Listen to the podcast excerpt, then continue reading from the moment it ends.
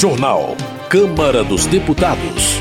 Em audiência, deputados discutem descriminalização das drogas. Comissão da Mulher debate programa de equidade de gênero e raça com ministra. Câmara aprova acordo entre Brasil e Portugal sobre serviços aéreos.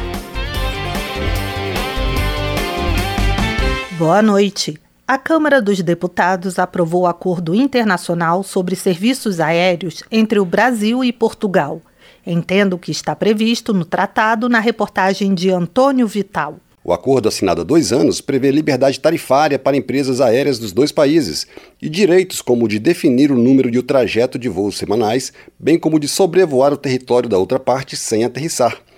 Além disso, Brasil e Portugal reconhecem como válidas as licenças e certificados relativos à competência dos tripulantes e às condições das aeronaves emitidos pelos dois países.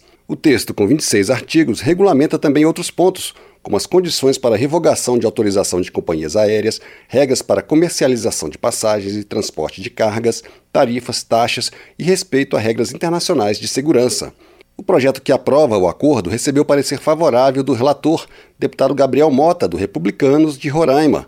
Para a deputada Érica Cocai, do PT do Distrito Federal, o acordo fortalece relações históricas entre o Brasil e Portugal. Um acordo que trabalha com parâmetros, são parâmetros importantes, como, por exemplo, a economicidade, mas não só. Também a livre concorrência, sem qualquer caráter discriminatório. E são acordos que fortalecem as relações, são relações históricas entre Brasil e Portugal. Porque nós estamos recompondo uma política de relações exteriores que coloca o Brasil na posição de ser potencialmente um país com uma grandeza imensa. O acordo também determina que os dois países não permitirão que suas empresas de transporte aéreo abusem do poder de mercado e pratiquem concorrência desleal. De acordo com a mensagem do governo ao Congresso, o texto tem o objetivo de estreitar os laços de amizade, cooperação, comércio e turismo entre os dois países. Em 2022, quase um milhão de brasileiros visitaram Portugal. O texto do Acordo Internacional sobre Serviços Aéreos entre o Brasil e Portugal seguiu para análise do Senado e só entra em vigor depois de aprovado pelas duas casas do Congresso. Da Rádio Câmara de Brasília, Antônio Vital. Política. Adriana Ventura, do Novo de São Paulo, critica os decretos presidenciais que vão contra o marco legal do saneamento. Na opinião da parlamentar, os mais de 100 milhões de brasileiros que não têm esgoto e os 35 milhões que não têm água potável serão os mais prejudicados. Adriana Ventura acusa o PT de não ter feito nada pelo saneamento nos 14 anos em que esteve no poder. Para ela, o problema do saneamento no país só será resolvido quando as empresas privadas assumirem o serviço. Maurício Marcon, do Podemos do Rio Grande do Sul, repudia os gastos do governo com a compra de móveis para o Palácio do Planalto, incluindo a aquisição de um sofá de couro por 62 mil reais e uma cama por 42 mil reais. Maurício Marcon também condena a tributação de produtos oriundos da China, anunciada esta semana pela gestão federal.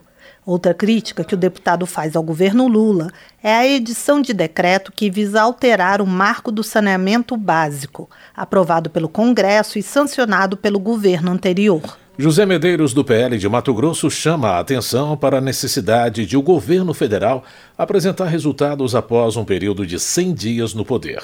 Segundo o deputado, é hora de cessar as promessas vazias, parar de apontar o dedo para o passado e se concentrar no futuro. José Medeiros considera que a apresentação do arcabouço fiscal do governo foi fraca e insuficiente e cita que o rombo de 200 bilhões de reais da PEC da transição para pagar o Bolsa Família foi uma grande mentira. Helder Salomão, do PT do Espírito Santo, rebate os opositores do presidente Lula, alegando que o governo anterior deixou uma enorme crise financeira que gerou fome e desemprego em níveis recortes. De acordo com Helder Salomão, as medidas adotadas nos 100 primeiros dias de governo visam corrigir os danos causados na economia e nas políticas públicas públicas.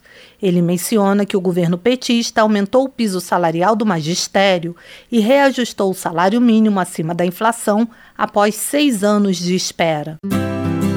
Trabalho. O governo vai propor em breve ao Congresso uma política de valorização do salário mínimo. A informação foi dada pelo ministro do Trabalho em audiência pública na Câmara. A reportagem é de Lara Rage. O ministro do Trabalho e Emprego, deputado licenciado Luiz Marinho, informou que até maio será encaminhada ao Congresso Nacional a proposta de novo salário mínimo, no valor de R$ 1.320. Além disso, também será encaminhada em breve uma nova política de valorização permanente do salário mínimo. Segundo Marinho, o grupo de trabalho formado por integrantes do governo e de centrais sindicais estuda os parâmetros e uma proposta será levada ao presidente Luiz Inácio Lula da Silva no retorno da viagem para a China. Nós queremos encaminhar também é, a política da retomada da valorização permanente do salário mínimo. Evidentemente, estamos estudando quanto tempo vamos propor, se é por 20 anos, se é por 30, se é por 15 anos. Evidentemente que a cada novo PPA pode fazer a revisão da, da eficiência da política é, estabelecida. O ministro compareceu à Comissão de Trabalho da Câmara dos Deputados por iniciativa própria, para apresentar plano de trabalho da pasta para este ano. Ele criticou a criação pelo governo Bolsonaro do saque aniversário do FGTS, que permite a cada pessoa realizar um saque anual de suas contas. Segundo Marinho, o saque aniversário trouxe dois problemas. Primeiro, o enfraquecimento do fundo criado para financiamento da habitação e saneamento e para gerar oportunidades para trabalhadores desempregados. Em segundo lugar, teria gerado, de acordo com o ministro, ministro a farra do sistema financeiro com fundo de garantia. E hoje, dos 504 bilhões depositado na conta corrente dos correntistas do fundo de garantia, já temos quase 100 bilhões alienado pelos bancos em empréstimo consignado do fundo de garantia a partir do formato do saque aniversário. O ministro ressaltou também que os trabalhadores reclamam de não serem informados propriamente pelos bancos que, ao optar pelo saque aniversário, não podem sacar o saldo do FGTS se forem demitidos. O presidente da Comissão de Trabalho, deputado Ayrton Faleiro, do PT do Pará, disse que trabalhará integrado com o Ministério e listou algumas prioridades, como o combate ao trabalho análogo à escravidão no Brasil e a regulação das relações de trabalho por aplicativos, além da valorização da negociação coletiva nas relações trabalhistas. O ministro concorda com as prioridades elencadas por Faleiro e informou que em 100 dias de governo já foram libertados 1.127 trabalhadores do trabalho análogo à escravidão. Luiz Marinho informou ainda que estão sendo formados dois grupos tripartite, com representantes de empresas, empregados e governos. Um para eventuais revisões de pontos da legislação trabalhista e outro para a regulação do trabalho por aplicativos. A meta é que os dois grupos de trabalho terminem o trabalho até o fim do primeiro semestre. Para ele, a terceirização do trabalho a partir da reforma trabalhista trouxe perversidade, desregulação e incentivo ao trabalho informal. Vice-líder da oposição, o deputado Marcel Van Hatten, do Novo do Rio Grande do Sul, rebateu as críticas. Segundo ele, a reforma trabalhista gerou de 2017 a 2022 1,7 milhão de empregos e diminuiu o número de ações na justiça. Essa geração de empregos foi concomitante a uma redução considerável do custo que nós vínhamos tendo de eh, demandas trabalhistas para 41,45%, pelo menos, no número de processos da Justiça do Trabalho de lá para cá. O ministro discordou que os empregos tenham sido gerados por conta da reforma trabalhista. Sobre os trabalhadores de aplicativos, ele concordou com o deputado Luiz Gastão, do PSD do Ceará, que é preciso oferecer ao trabalhador a possibilidade de permanecerem autônomos se quiserem, mas com proteção social. Da Rádio Câmara de Brasília, Lara Raj. Esporte. Luiz Lima, do PL do Rio de Janeiro, reclama de alteração feita pela relatora do Senado Federal à Lei Geral do Esporte. Segundo o deputado, com a nova redação, o Esporte Master perdeu o orçamento de 20 milhões de reais, que viria de 0,11% da arrecadação das loterias. Luiz Lima alega que, se fosse mantido o texto, o Esporte Master não precisaria de verbas do Ministério dos Esportes. O parlamentar pede o restabelecimento dos recursos para a modalidade quando o texto for ao plenário do Senado. Educação. Professora Luciene Cavalcante, do PSOL, critica a intenção do governo de São Paulo de reduzir de 30% para 25% os recursos obrigatórios para a educação. A deputada acha inaceitável que um Estado com mais de 100 escolas de lata e que não cumpre a lei do piso nacional do magistério acha uma boa ideia reduzir os investimentos. Professora Luciene Cavalcante considera a tentativa de redução um ataque à escola pública e às conquistas históricas do povo brasileiro. Para ela, são medidas como essa que ameaçam a qualidade do ensino e a formação de uma sociedade mais justa e igualitária. Saúde. A Comissão da Mulher debateu o programa de equidade de gênero e raça com a ministra da Saúde, a repórter Maria Neves acompanhou. Na primeira visita à Câmara como ministra da Saúde, Nízia Trindade esclareceu integrantes da Comissão de Defesa dos Direitos da Mulher sobre o Programa Nacional de Equidade de Gênero, Raça e Valorização das Trabalhadoras no Sistema Único de Saúde. A reunião foi sugerida por duas parlamentares do PL, Coronel Fernanda do Mato Grosso e Cristo Nieto do Rio de Janeiro, que questionaram a utilização de termos como identidade identidade de gênero e linguagem neutra na portaria que institui o programa. Na opinião da deputada Cristo Nieto pela portaria, parece que os esforços do Ministério da Saúde estão sendo direcionados para o campo ideológico, uma vez que utilizaria termos importados da ideologia eminentemente feminista. Para a parlamentar fluminense, o órgão estaria na contramão das verdadeiras necessidades das mulheres. O que mais me preocupa, honestamente, é que o Ministério ele parece estar caminhando na contramão do que deveria ser ou seja, o Ministério da Saúde deveria realmente se ocupar com o combate às enfermidades, às doenças e a promoção, que aí sim nós chamamos saúde pública, promoção do bem-estar social, é, é, psíquico, né? E, enfim, o aspecto integral da própria mulher. Também para a deputada Coronel Fernanda, a maior questão foi o Ministério utilizar a portaria para, de forma escondida, propagar questões de gênero e sexualidade.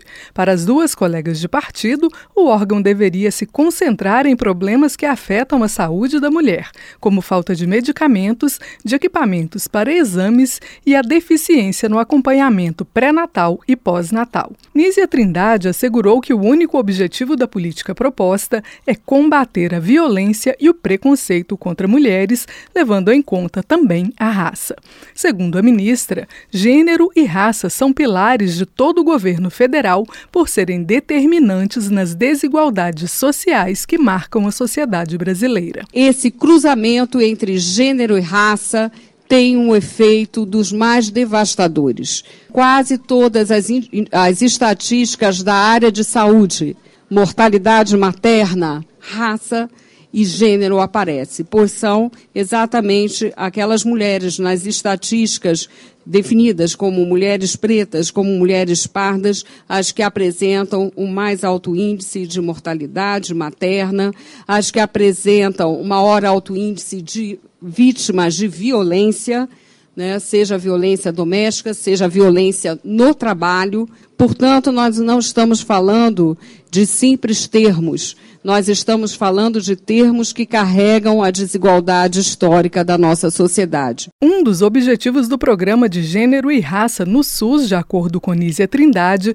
é formar gestores para reduzir casos de violência e assédio de mulheres no trabalho. A ministra apresentou dados de pesquisa realizada pelo Instituto Patrícia Galvão, da Universidade de São Paulo, em que 76% das entrevistadas relataram já terem passado por um ou mais episódios de violência no ambiente de trabalho, tanto sexual quanto moral. Especificamente no sistema público de saúde, segundo a ministra, estudo de 2015, realizado em parceria com o Conselho Federal de Enfermagem, mostrou que as mulheres respondem pela metade da força de trabalho.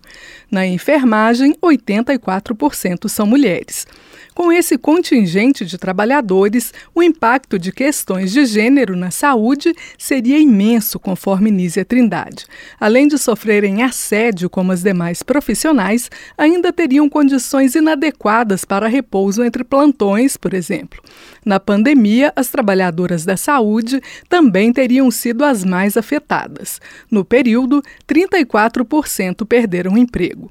Aquelas que não foram demitidas tiveram redução salarial de 44%, afirmou a ministra.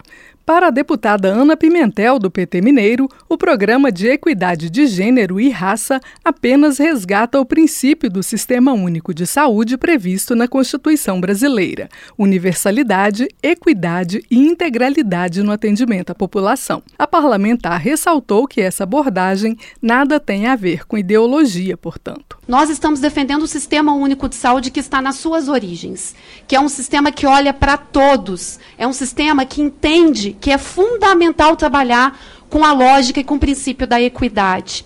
E isso é dizer que nós precisamos de um país para todos.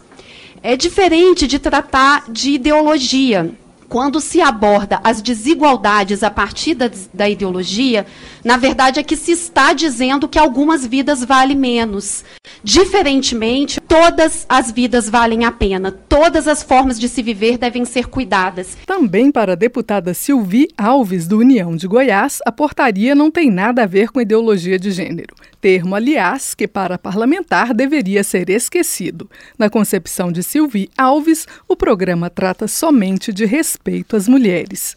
Em nome da liderança do governo, a deputada Ana Paula Lima, do PT catarinense, concordou que o termo gênero está sendo utilizado de maneira equivocada nesse debate. Conforme a deputada, o programa vai ajudar a resolver muitos dos problemas encontrados pelas mulheres ao enfrentar a cultura do machismo. Ainda segundo afirmou, sequer se trata de uma iniciativa nova, mas da continuidade de uma política iniciada em 2005, ainda no primeiro governo do presidente Luiz Inácio Lula da Silva. Da Rádio Câmara de Brasília, Maria Neves. Direitos Humanos. Ministro dos Direitos Humanos e da Cidadania, Silvio Almeida, afirmou a deputados ser favorável à descriminalização das drogas como parte de uma estratégia mais eficiente de combate ao crime organizado no país. A repórter Emanuele Brasil acompanhou o debate. Em audiência na Comissão de Segurança Pública da Câmara, o titular da pasta reforçou que o uso das drogas é um problema de saúde pública e não de natureza criminal. No entanto, ele reforçou que se trata de uma opinião pessoal. Não há nenhum direcionamento do governo em relação a esse tema, mas eu tenho uma opinião que é uma opinião minha, pessoal, e que está baseada em ampla literatura sobre o tema e em experiências internacionais acerca da descriminalização das drogas. Observando a diferença entre descriminalização, quando não há punição penal, e legalização, quando o uso passa a ser regulamentado por lei, o ministro exemplificou que sequer a água pode ser colocada diante do público sem regulação. Almeida argumentou que a indefinição jurídica sobre quem são os traficantes e os usuários cria uma espécie de zona cinzenta que favorece as organizações criminosas que seguem recrutando jovens vulneráveis para o tráfico o que agrava as condições desumanas do sistema carcerário. Contrário a essa tese, o deputado delegado Paulo Bilinski, do PL de São Paulo, que solicitou a audiência, defendeu que a descriminalização vai alavancar a criminalidade. Legalizar a droga não vai permitir que esses criminosos deixem de praticar outros crimes, porque o que eles têm, na verdade, é uma personalidade voltada ao crime. Deputados da oposição manifestaram preocupação com a violação de direitos de pessoas presas pelo envolvimento com os atentados do dia 8 de janeiro. O deputado Marcos Polon, do PL do Mato Grosso do Sul, disse que a atuação do governo violou princípios como a presunção de inocência, além de tratados internacionais. Uma prisão em massa não se justifica nem levando-se em conta aquelas comunidades carentes onde o crime organizado toma conta, você cercar aquilo tudo e conduzir todas as pessoas ao cárcere para um posterior verificação de quem é criminoso ou não. Na comissão, o ministro reiterou que a pasta tomou providências no mesmo dia dos atentados, designando a Ouvidoria Nacional dos Direitos Humanos para que fizesse o acompanhamento, junto com o Ministério da Justiça, sobre a situação dos detidos pelos atentados contra a democracia. Da Rádio Câmara de Brasília, Emanuele Brasil. Termina aqui o Jornal Câmara dos Deputados, com trabalhos técnicos de Everson Urani e apresentação de José Carlos Andrade e Mônica Tati. Uma boa noite para você. Uma ótima noite. A Voz do Brasil retorna na segunda-feira. Bom fim de semana. Você ouviu A Voz do Brasil. Boa noite.